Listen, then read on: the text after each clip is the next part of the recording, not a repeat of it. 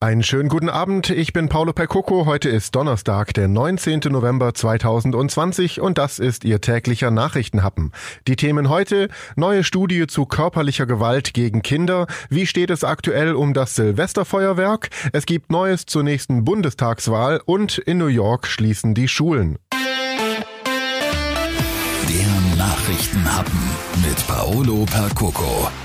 Körperliche Gewalt gegen Kinder hält knapp jeder zweite Deutsche für angebracht. Das zeigt eine neue repräsentative Umfrage der Ulmer Uniklinik im Auftrag der UNICEF und des Kinderschutzbundes. So findet gut die Hälfte der Befragten einen Klaps auf den Hintern angemessen. Eine Ohrfeige ist für rund 23 Prozent in Ordnung.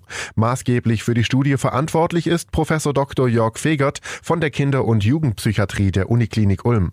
Männer bejahen häufiger als Frauen Aussagen, die unterstellen, dass Körperstrafen Kinder nicht schaden. Also müssen wir uns auch an Väter, an Männer richten. In unseren Kampagnen müssen wir auch Jungs in der Schule bei der Präventionsarbeit erreichen. Ältere Befragte bejahen häufiger als jüngere Aussagen, die unterstellen, dass Körperstrafen Kinder nicht schaden. Also sind die Großeltern wichtige Adressaten. Und wir haben keinen Unterschied in Bezug auf Staatsangehörigkeit und auf monatliches Einkommen. Die UNICEF hat dazu die Kampagne Hashtag Niemals Gewalt ins Leben gerufen. Alle Infos dazu und auch ein Video zur Kampagne finden Sie auf donau3fm.de. Verschiedene Politiker und die Polizeigewerkschaft fordern in der Bild ein Böllerverbot zu Silvester. Zum Feuerwerk gesellten sich schnell Alkohol, Menschen in Gruppen und Partystimmung, so der Chef der deutschen Polizeigewerkschaft. Das sei wegen Corona nicht angesagt. Donau 3 FM-Reporter Jan-Henner Reitze. Silvester ohne Knaller und Raketen, geht das überhaupt? Die Meinungen sind gespalten. Bundesinnenminister Seehofer ist gegen ein Verbot, solange Abstandsregeln eingehalten werden, was in der Silvesternacht aber unmöglich flächendeckend zu kontrollieren sein wird. NRW-Innenminister Reul spricht sich für ein Verbot aus. Darüber entscheiden müssten aber Städte und Kommunen jeweils für sich, wo schon böllerfreie Zonen geplant werden.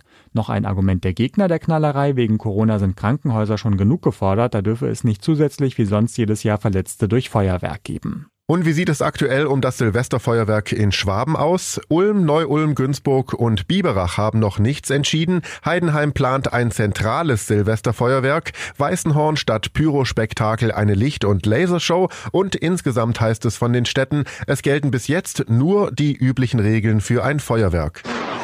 Nach Beratungen mit Ländern und Fraktionen schlägt Innenminister Seehofer den 26. September 2021 als Termin für die nächste Bundestagswahl vor. Das geht aus einem Vorschlag des Ministers hervor. Endgültig entscheiden muss Bundespräsident Steinmeier. Seit Beginn der Corona-Pandemie sind in den USA über eine Viertelmillion Menschen nach einer Infektion mit dem Virus gestorben. Das zeigen Daten der Universität John Hopkins. In keinem anderen Land der Welt ist eine so hohe Zahl an Todesfällen bekannt. Wegen der steigenden Corona-Zahlen schließt New York jetzt wieder die Schulen. Auch in Deutschland ist die Zahl der Neuinfektionen wieder gestiegen. Mit rund 22.600 liegt sie leicht über der Zahl von Donnerstag vor einer Woche. Und damit verabschiede ich mich für heute. Vielen Dank fürs Zuhören. Bleiben oder werden Sie gesund. Schönen Abend noch.